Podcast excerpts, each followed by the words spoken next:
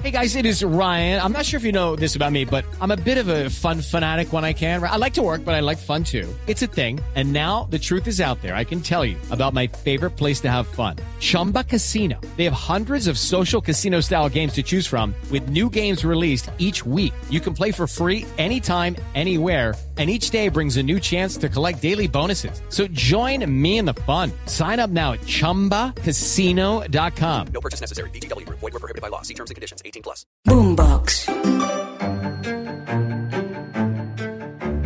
Hola a todos, bienvenidos a Calamares en su tinta. Este espacio para que hablemos de historia y de historias, del pasado, del presente, de personajes raros y curiosos.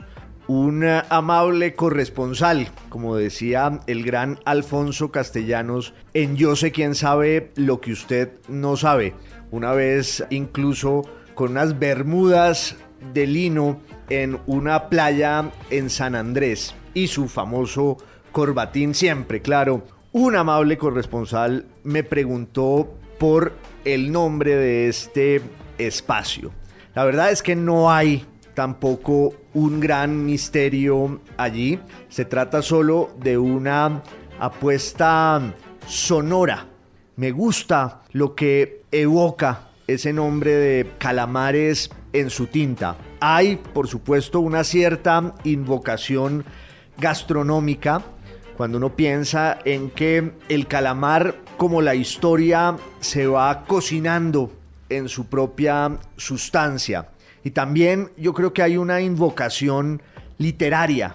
Si uno piensa en la idea de la tinta como aquello que hace posibles los relatos de la literatura y de la historia misma.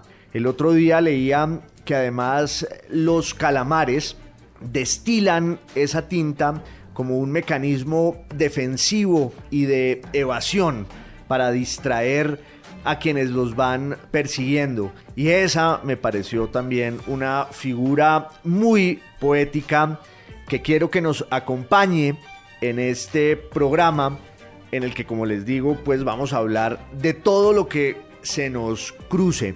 En esta salida yo creo que nos vamos a asomar a un tema que está otra vez en el centro de una gran cantidad de discusiones, debates en el mundo académico, en los medios de comunicación, en el mundo político, en las redes sociales, en todas partes. Diría que en los mentideros, en las esquinas, pero tampoco se trata de una canción nueva de Shakira. Ojalá lo fuera. Este tema es el de el federalismo, que pues hace parte como de una tradición ideológica y sentimental en la política colombiana desde hace muchísimo tiempo. Hay un elemento conmemorativo en esta recurrencia del federalismo y es que hace unos pocos días, a principios de mayo, se cumplieron 160 años de la promulgación de la Constitución de 1863, la llamada Constitución de Río Negro, porque se hizo allí en esa localidad antioqueña una constitución que rigió desde ese año, desde 1863 hasta 1886, y que es un uh, proyecto político, moral, ideológico, por el que mucha gente guarda aún una devoción y una adhesión sentimental que vale la pena revisar, porque en ella había varias características y varios principios, todos relacionados con el ideal casi utópico del liberalismo extremo, lo que se llamó el liberalismo radical. Muchos de esos principios tienen que ver con la libertad de opinión, la libertad de imprenta y de palabra, la libertad económica, la libertad religiosa, que era un ingrediente neurálgico de ese proyecto constitucional y político, y también, claro, el tema de la organización territorial, administrativa del territorio colombiano en ese esquema del federalismo. Aquí en Colombia hay... Hello, it is Ryan, and we could all use an extra bright spot in our day, couldn't we? Just to make up for things like sitting in traffic, doing the dishes, counting your steps, you know, all the mundane stuff. That is why I'm such a big fan of Chumba Casino. Chumba Casino has all your favorite social casino style games that you can play for free anytime, anywhere with daily bonuses. That should brighten your day a little. Actually, a lot. So sign up now at chumbacasino.com. That's chumbacasino.com. No purchase necessary. VGW Group. Void were prohibited by law. See terms and conditions. 18 plus. varios mitos que tienen que ver con la relación entre el poder central y eso que ahora se llama el territorio o los territorios. Uno de esos mitos muy fuerte y difundido es el del centralismo colombiano.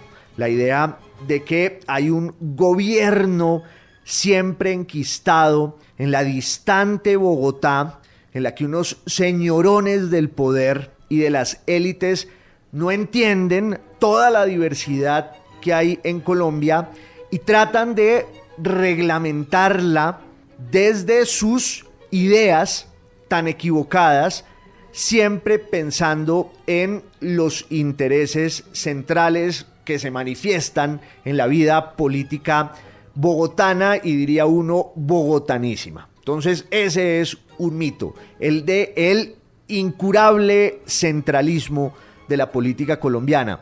Pero junto con ese mito hay otro que tiene que ver con lo que aquí llamamos el abandono del Estado. La idea esa de que por fuera de Bogotá hay una desmesurada periferia, que es el territorio nacional, que son los territorios a donde no ha podido llegar ni el Estado ni el gobierno central, que suele ser la expresión inequívoca del Estado. Es un poco la idea de que en Colombia hay, como decía alguien, más geografía que gobierno o más territorio que Estado. Es también un mito muy asentado y que se volvió un lugar común y una especie de dogma, aunque algunos autores lo han puesto en cuestión de forma muy aguda e interesante, porque señalan también cómo muchas veces esa aparente ausencia del Estado, digámoslo entre comillas, ha sido también una forma por parte del Estado colombiano de hacer presencia, una presencia paradójica, porque consiste más o menos en delegar sus atribuciones y sus deberes en una serie de intermediarios y de actores locales que terminan cumpliendo las funciones del Estado. En un momento dado fue la iglesia, en un momento dado, claro, los partidos políticos, los caciques, los llamados manzanillos, porque entre otras llevaban siempre en sus botas el agua de manzanilla con la que irrigaban a sus clientelas y ahora, obvio, también muchos actores que están a medio camino entre la legalidad y la ilegalidad y que terminan suplantando al Estado o por lo menos usurpando buena parte de sus deberes. Esa es una discusión. Hay una gran literatura con respecto a ese tema de si en verdad en Colombia hay Estado o no y cuáles son los límites de su presencia y de su ausencia en muchas zonas donde vemos que por lo menos lo que tiene que ver con los servicios básicos y con el cumplimiento elemental de la idea del bienestar como uno de los atributos de la ciudadanía, pues el Estado no llega allí y ese vacío pues lo van copando, ya digo, otros protagonistas y otros actores. Pero frente a esos dos mitos, el del centralismo y el de la ausencia del Estado, que muchos consideran son la causa de las grandes desgracias que aquejan desde hace décadas, por no decir que siglos, a la sociedad colombiana, hay quienes aún hoy sostienen que el federalismo puede llegar a ser una solución para esos dos grandes problemas y flagelos.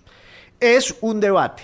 Yo creo que lo que legitima y reivindica la democracia y al hecho de ser una sociedad civil, si es que lo somos de verdad, es la posibilidad de dialogar y de hablar de todas estas cosas sin prevenciones, sin histeria y sin dogmatismos de ningún tipo.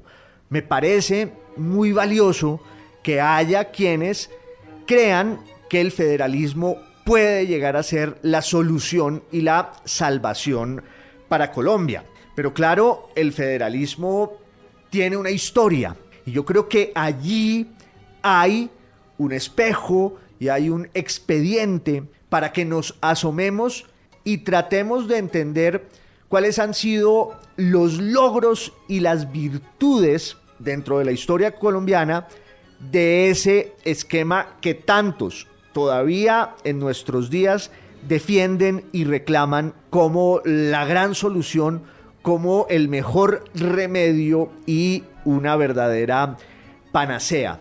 Ustedes saben que el federalismo fue una de las banderas principales ya desde la formación de la República Colombiana.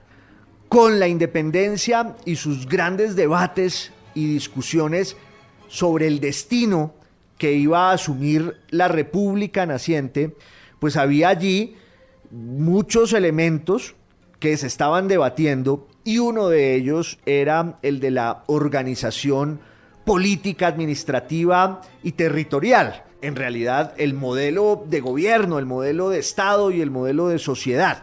Ese era el gran debate con la independencia y había muchas vertientes y había muchas tendencias y dentro de ellas estaba el federalismo como una opción, como una apuesta que además en un momento dado va a pasar del plano solo filosófico e ideológico al plano político. Step into the world of power, loyalty and luck. I'm gonna make him an offer he can't refuse. With family, cannolis and spins mean everything. Now, you wanna get mixed up in the family business. Introducing The Godfather at chapacasino.com. Test your luck in the shadowy world of The Godfather slot. Someday, I will call upon you to do a service for me. Play The Godfather now at chapacasino.com. Welcome to the family. No purchase necessary. VGW Group. Void where prohibited by law. 18 plus. Terms and conditions apply. y a la confrontación ya en las guerras civiles. Ese federalismo incipiente tenía una inspiración obvia en uno de los documentos políticos más grandes e importantes y relevantes de la historia del mundo moderno, sino el documento político más influyente de la modernidad, que es la Constitución de los Estados Unidos. Porque allá, cuando se da la independencia en Norteamérica, la decisión de esos próceres, de esos padres fundacionales de la nación americana, como se llamaba, pues fue la opción de un esquema federal por una razón obvia, y es que allá se daba la tradición de la autonomía, del autogobierno, cuando uno piensa en cómo surge política y culturalmente la nación de los Estados Unidos, lo que quiera que ella sea, pero por lo menos en sus orígenes cuando la independencia, porque después ese proceso va a evolucionar muchísimo, y ese es un tema del que después de pronto nos lanzamos a hablar también, pero al principio cuando se da la independencia de los estados que van a configurar los Estados Unidos, la federación era un esquema obvio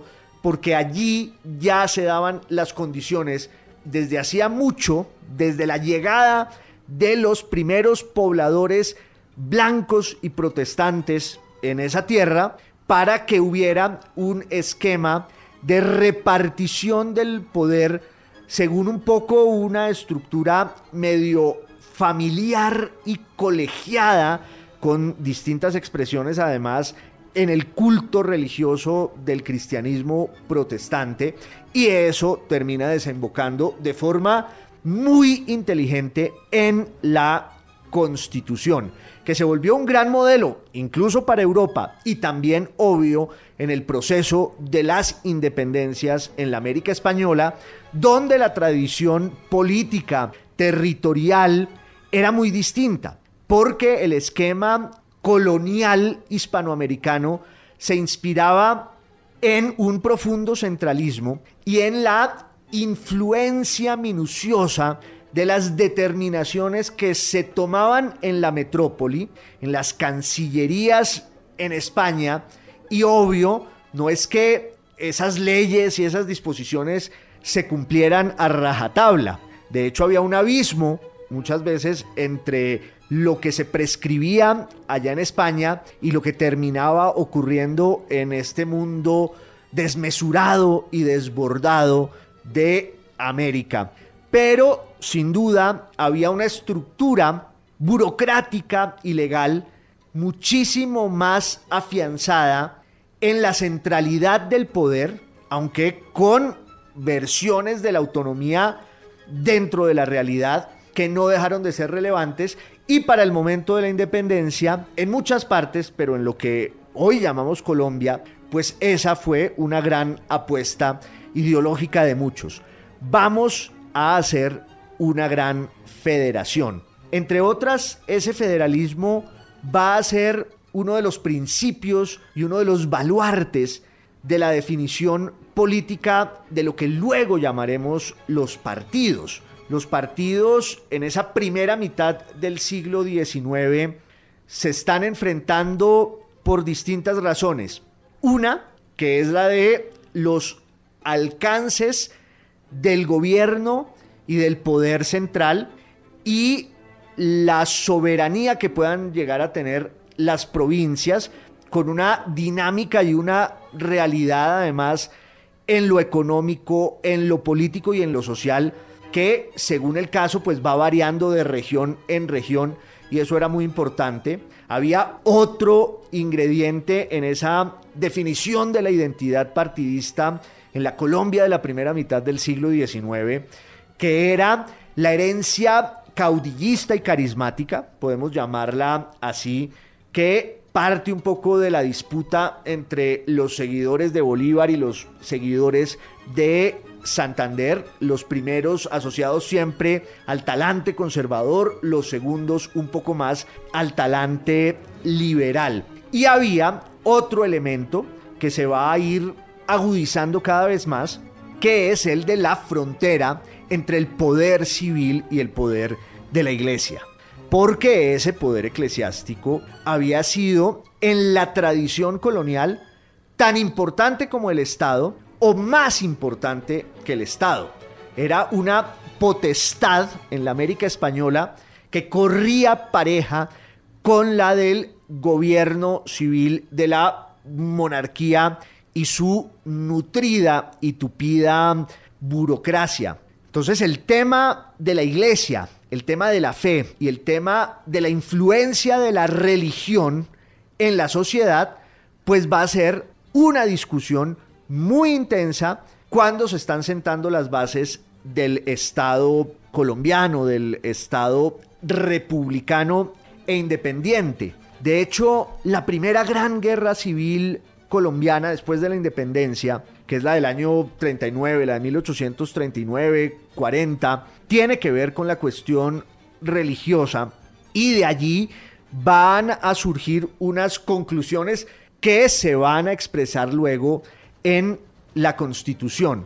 Yo quiero hacer un paréntesis en este momento porque también ese es otro debate, algo que se discute muchísimo desde hace años y es lo que podríamos considerar la tradición de la violencia en Colombia. Y la idea está medio periodística y tan difundida y acogida de que entre nosotros se manifiesta un destino natural que es el de la guerra y el de la imposibilidad de vivir en paz.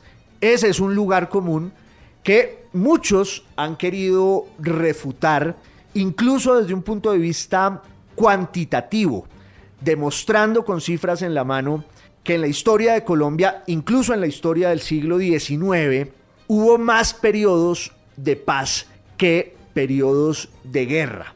Me parece muy interesante y apasionante el debate. No es este el momento de ahondar en él, pero creo que sí podemos hablar, si no de una tradición de la violencia, que es esta de las guerras civiles del siglo XIX, y yo creo que se va a perpetuar en el siglo XX en la violencia liberal conservadora, en esa guerra civil no declarada, que es acaso el último gran episodio de las guerras civiles del siglo XIX. Es otra forma de ver ese relato. Pero más allá de lo que podamos discutir en términos históricos con respecto a la presunta tradición de la violencia o no en Colombia, yo creo que sí existe desde la independencia lo que podemos llamar la tradición del sectarismo, una especie de inclinación al fanatismo, a la enajenación, a la alienación y a asumir las creencias y las doctrinas políticas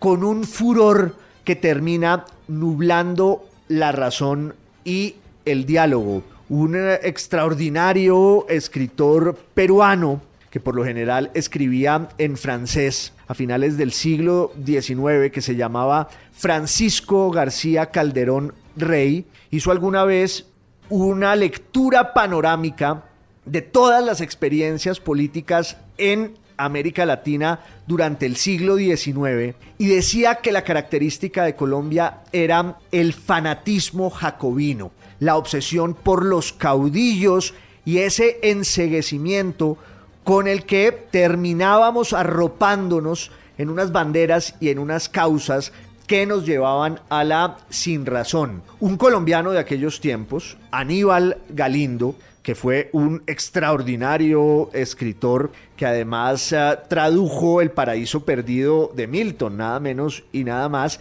que peleó en varias guerras civiles, que fue funcionario de varios gobiernos, decía que en Colombia imperaba lo que él llamaba la religión de partido. Como la cuestión religiosa y de la fe había sido Hello, it is Ryan, and I was on a flight the other day playing one of my favorite social spin slot games on chumbacasino.com. I looked over the person sitting next to me, and you know what they were doing? They were also playing Chumba Casino. Coincidence? I think not. Everybody's loving having fun with it. Chumba Casino is home to hundreds of casino style games that you can play for free anytime, anywhere, even at 30,000 feet. So sign up now at chumbacasino.com to claim your free welcome bonus. That's chumbacasino.com and live the Chumba life. No purchase necessary. VGW Void were prohibited by law. See terms and conditions. 18 plus. determinante para fijar las fronteras entre los partidos y las distintas sectas y grupos que se disputaban el poder, pues él usa esa expresión que a mí me parece muy certera y válida como para nombrar esa tradición y esa maldición del sectarismo. Esa tradición del sectarismo se va a agudizar en la segunda mitad del uh, siglo XIX, que es un poco el contexto en el que la cuestión territorial y la apuesta del federalismo van a lograr sus grandes conquistas, pero también sus grandes frustraciones. Yo creo que hay un año allí que podemos señalar como un punto de quiebre muy importante, es 1849. En ese año pues pasan varias cosas en la historia de Colombia. Una de ellas es que quedan definidos de manera doctrinaria los dos grandes partidos colombianos, el Partido Liberal y el Partido Conservador. Otra cosa que pasa es la elección del 7 de marzo de 1849, en la que salió elegido José Hilario López, que va a ser un gran abanderado de las causas liberales. Venía de ese mundo tan particular del Cauca y de Popayán, se va a destacar como un gran guerrero y un gran caudillo y en 1849 es elegido presidente después de unas elecciones muy atropelladas. En esa época no había elección directa, sino que había un colegio electoral, unos delegados que se reunían en una iglesia en Bogotá y votaban por el que creían que debía ser el presidente más indicado. En las elecciones de marzo de 1849, la gente que esperaba ávida afuera el resultado de esos comicios, como si fuera casi la elección de un papa, mientras va a aparecer el humo blanco en el Vaticano, pues en un templo en Bogotá se desquiciaron las fuerzas, hubo un amotinamiento, una zambra y finalmente fue elegido López y López empieza una verdadera revolución política para transformar toda la estructura ideológica y administrativa del Estado colombiano. No podemos olvidarnos tampoco de que en 1848, es decir, hacía un año, había habido un ventarrón de revoluciones en toda Europa. Ese famoso fantasma que la empieza a recorrer, como dicen Marx y Engels en el manifiesto del Partido Comunista. Primero fue una revolución en Italia, en enero y febrero de 1848, después en Francia, después en Alemania, después en eh, el Imperio Austrohúngaro, después en Polonia, después en Bohemia. Había un caldo de cultivo muy agitado y sus aires y sus vientos llegaron a nuestro país, como siempre, un poco tarde. Decía Guillermo Camacho Carrizosa que Colombia es el país de la penúltima moda, en el que creemos estar siempre en la última. Algo de los aires revolucionarios de 1848 llegan al país y eso se manifiesta en la obra de gobierno de José Hilario López, que pues va a desembocar también en una constitución que tiene muchos elementos muy interesantes dentro de este utopismo liberal que se va imponiendo. Por ejemplo, liberar la economía y el mercado, acabar con buena parte de las restricciones estatales al ah, libre comercio, acabar con el estanco, por ejemplo, del tabaco, es decir, el monopolio del tabaco que tenía el gobierno colombiano, el gobierno central, y el tabaco era uno de los productos fundamentales, principales de nuestra economía, junto con el café, con la quina, el algodón. Entonces hay un intento por liberalizar la economía, pero también en el plano de la sociedad hay una apuesta por abolir una serie de trabas que tienen que ver con lo cultural y lo ideológico, que no se reprima la opinión de la gente, la posibilidad de hacer periódicos y de expresarse sin cortapisas. También hay una apuesta que tiene que ver con lo religioso. Se destierra, por ejemplo, a la compañía de Jesús y se establecen los pilares de lo que podemos llamar un Estado laico y moderno, porque la modernidad consiste en últimas en eso, en que en el plano colectivo, social y político se toma la decisión de que nos despojemos de lo sagrado, de lo religioso y sobre todo de la influencia de lo religioso y lo dogmático y de la fe en el ámbito de la vida civil. Esa fue otra de las ah, banderas que clavó allí el gobierno de José Hilario López junto con la de la federación. Hay quienes dicen que para estos caudillos que tenían su bastión militar y electoral en sus regiones, el federalismo era una opción muy cómoda porque ellos se erigían como en tiranos y déspotas en un mundo que ya les pertenecía y no tenían que vérselas con la discusión política en el plano nacional que era un poco más azarosa y confusa. No creo que hubiera solo esta mm, raíz caprichosa de la ideología y de la doctrina federalista. Era también una cuestión de principios, realmente. Ahora, esa revolución liberal que empieza José Hilario López y que incluye también, por ejemplo, la abolición de la esclavitud, va a tener una crisis y un paréntesis cuando se acaba su mandato es elegido Obando, otro caudillo de Popayán, pero se produce una suerte de reacción en el artesanado, porque claro, muchos de los que vivían de la protección del Estado resintieron los estragos y los efectos de esas medidas económicas que liberalizaron en exceso el mercado en Colombia. Y entonces los artesanos y quienes estaban organizando en las ciudades para contener el embate del liberalismo terminan apoyando a un caudillo militar que es uh, José María Melo.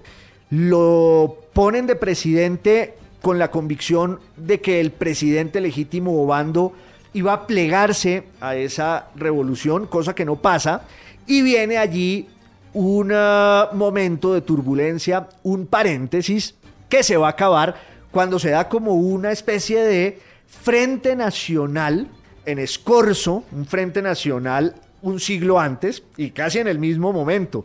Pensemos que la presidencia de Rojas Pinilla se va a acabar en el 57, la de Melo en realidad dura todo el año 54, 1854, y hay como una alianza oligárquica de miembros de los dos partidos, el liberal y el conservador, que deciden coaligarse, tumbar del poder al militar y restablecer el orden institucional y el orden político. Pero claro, como la constitución que había hecho Obando ya estaba rigiendo y en ella había una semilla federal muy importante, se empiezan a proclamar unos nuevos estados, entre ellos el estado de Panamá, el estado soberano de Panamá, en 1855, si no estoy mal, el estado soberano de Santander, de suerte que Colombia caminaba a pasos agigantados hacia el federalismo,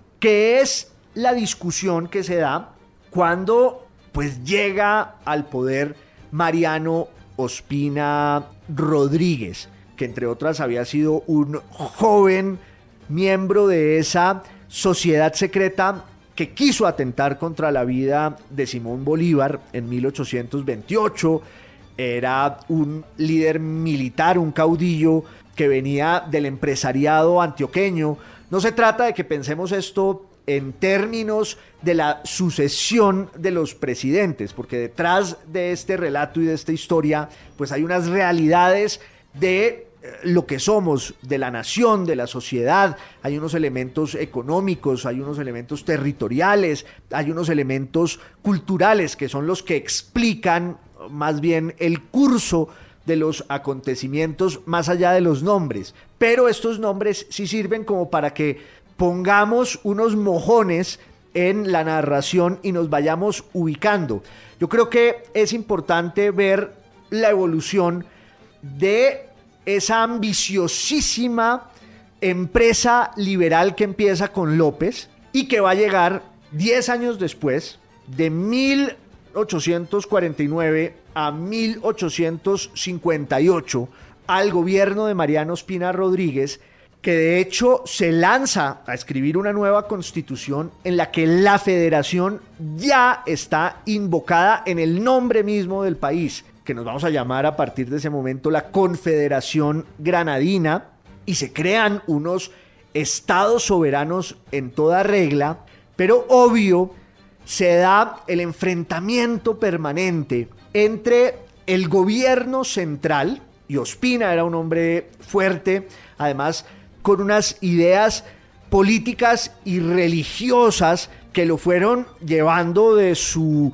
liberalismo juvenil a un conservatismo cada vez más asentado. Y entonces, cuando él llega a la presidencia, pues se produce esa contradicción o esa paradoja, y es que él contribuye a la definición de un nuevo orden territorial y político, el de la Confederación Granadina, pero al mismo tiempo, pues él quiere reivindicar el poder del Estado central y empieza a intervenir en conflictos y decisiones que se están dando en los distintos estados. En el estado de Santander, donde hay una tradición radical liberal muy importante, en el estado del Magdalena, en el estado del Cauca, donde además estaba la figura omnipresente de Tomás Cipriano de Mosquera, uno de esos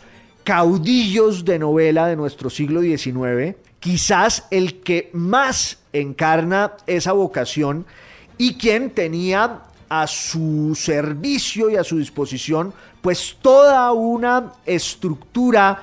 What's the easiest choice you can make? Window instead of middle seat? Picking a vendor who sends a great gift basket? Outsourcing business tasks you hate? What about selling with Shopify?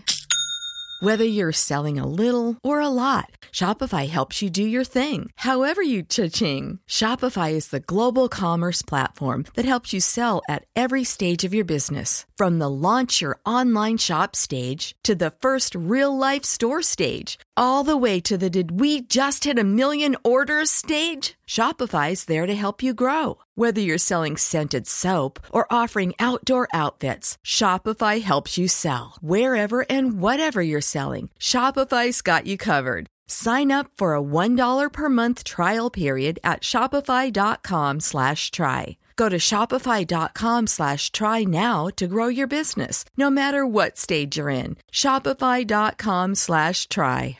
De sus haciendas, de sus trabajadores, un ejército propio en el que además se diluía la frontera entre su poder económico como individuo y como gran señor de la vida caucana y como figura pública. Mosquera, que había empezado en el conservatismo, ya para este momento se lanza a un enfrentamiento contra el gobierno legítimo de Ospina y es una larga guerra civil que va a durar más o menos de 1859 a 1862-63. Entre otras, en un momento dado se dan unos episodios medio absurdos, irrisibles, como de opereta, porque los ejércitos llevaban sus bandas de guerra y para mm, hostigarse terminaban imponiéndose de manera mutua y de lado y lado horas enteras de canciones tocadas por bandas marciales. Imagínense ustedes lo que puede llegar a ser esa tortura.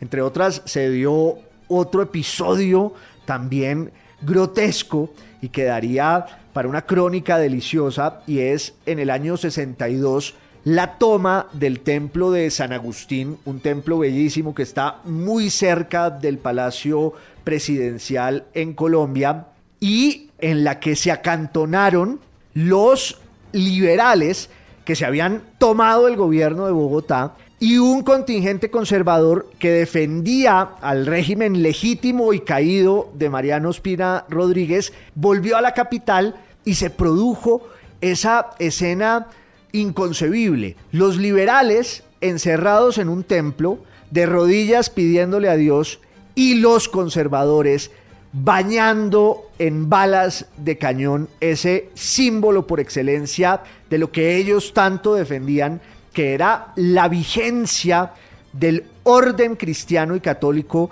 en una sociedad que a su juicio se estaba saliendo de cauce, se estaba saliendo de madre, porque esa era la gran discusión política al final entre los partidos. Podemos decir que era la cuestión territorial, el centralismo y el federalismo, la cuestión religiosa, los conservadores que reivindicaban la influencia de la fe cristiana en la constitución de la nación colombiana y los liberales que abogaban por un Estado laico de verdad y ese va a ser uno de los grandes legados de ese radicalismo que hasta hoy tantos exaltan, valga decirlo en muchos casos, con verdadero fervor religioso.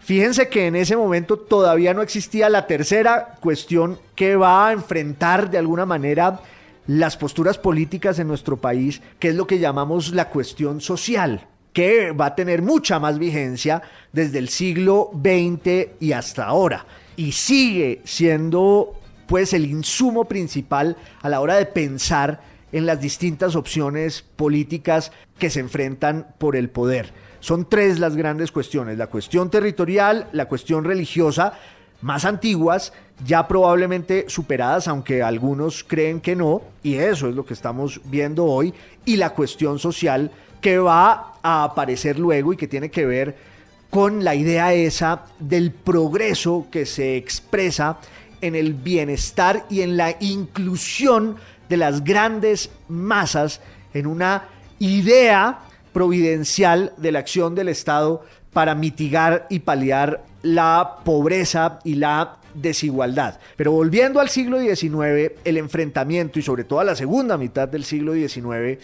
el enfrentamiento seguía siendo por la cuestión territorial, federalismo y centralismo, y por la cuestión religiosa, y había allí un alinderamiento entre las dos grandes facciones. Diríamos que los conservadores defendían la unidad territorial, el centralismo político y también la influencia del catolicismo en la vida civil, aunque hay matices y hay excepciones. Esta caricatura pues uh, sirve como para que nos ubiquemos, pero no siempre se cumplía como una ecuación matemática y exacta. Y los liberales abogaban por el federalismo y por un Estado laico y anticlerical.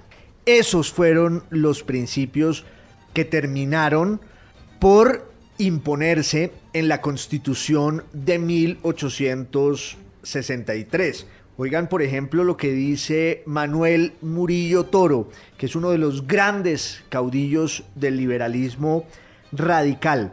Serán respetados y tolerados los que oren en los templos, como los que discuten en las calles y por la imprenta aún la existencia de Dios. Los que van al sermón a oír los panegíricos de los mártires de la Iglesia Católica, como los que van al teatro a oír cantar el amor profano, a admirar las sacerdotisas de la Venus pagana y los artificios de las Medeas de todos los tiempos. Ese era el espíritu de aquellos días, el radicalismo liberal y su modelo político del federalismo y la constitución de 1863 tienen como legado pues una reivindicación de una sociedad moderna, quizás demasiado moderna, que fue algo que advirtió uno de los protagonistas de todo ese entramado político que fue Rafael Núñez, que venía del liberalismo, que venía del radicalismo, pero que empieza a notar también cómo se da una confrontación y un abismo entre los enunciados teóricos y las aspiraciones utópicas de la ley y de la constitución y la realidad de una sociedad que era, que seguía siendo, y acaso lo siga siendo, muy conservadora. Siempre ese hueco, ese agujero negro entre lo que creemos ser en nuestros estatutos legales, en nuestras empresas políticas, en los textos que vamos concibiendo para dotar nuestra vida civil y la realidad muchas veces de una sociedad y una cultura enclavadas en lo más profundo de los hábitos católicos conservadores. Por eso el liberalismo radical y la constitución de 1863 en parte fracasaron, aunque ese fracaso sigue siendo el estímulo político de muchos que aún lo consideran la salvación para Colombia y una posibilidad sobre la que hay que volver para repensar no solo sus intentos fallidos,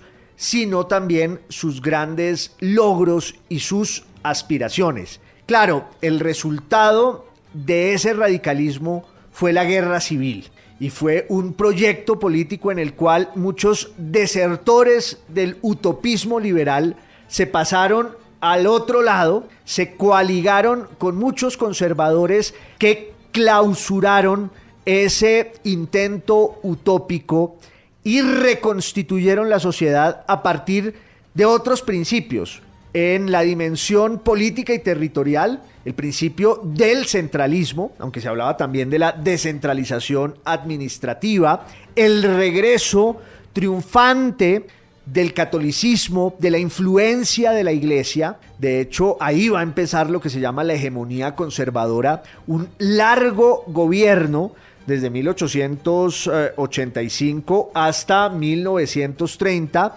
un gobierno en el que muchas veces las decisiones políticas se tomaban no en el directorio conservador, sino en la conferencia episcopal.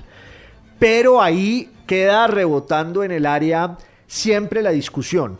Por eso es importante volver sobre la historia y asomarnos a todos estos temas, repito, sin fanatismo, sin dogmatismo y tener la posibilidad de que nos acerquemos o nos distanciemos y hurguemos en nuestro pasado para hacer un balance, ojalá muy juicioso, de lo que fuimos, porque somos lo que somos porque fuimos lo que fuimos. La historia no es solo lo que se cuenta, es también lo que se calla y sobrevive allí como una corriente subterránea que tantas veces vuelve a la superficie. Quería que en esta salida de Calamares en su tinta habláramos del federalismo, habláramos un poco del siglo XIX colombiano, habláramos de la constitución de 1863, de sus grandes aspiraciones, sus logros, también sus fracasos y cómo toda esa historia pues va a seguir determinándonos y va a alimentar muchas cosas que se dicen aún hoy. Yo les agradezco muchísimo por su compañía en esto que ya saben es radio, es podcast, es video podcast y espero que nos volvamos a encontrar aquí para que sigamos en la lenta cocción de los calamares en su propia sustancia, hablando de tantas cosas. Los espero en una próxima salida y les mando un abrazo a todos. Mil gracias. Boombox. Step into the world of power, loyalty, and luck. I'm gonna make him an offer he can't refuse. With family, cannolis, and spins mean everything. now, you wanna get mixed up in the family business. Introducing The Godfather at ChumbaCasino.com. Test your luck in the shadowy world of The Godfather slot. Someday, I will call upon you to do a service for me. Play The Godfather now at ChumbaCasino.com. Welcome to the family. No purchase necessary. VGW Group. Void where prohibited by law. 18 plus. Terms and conditions apply.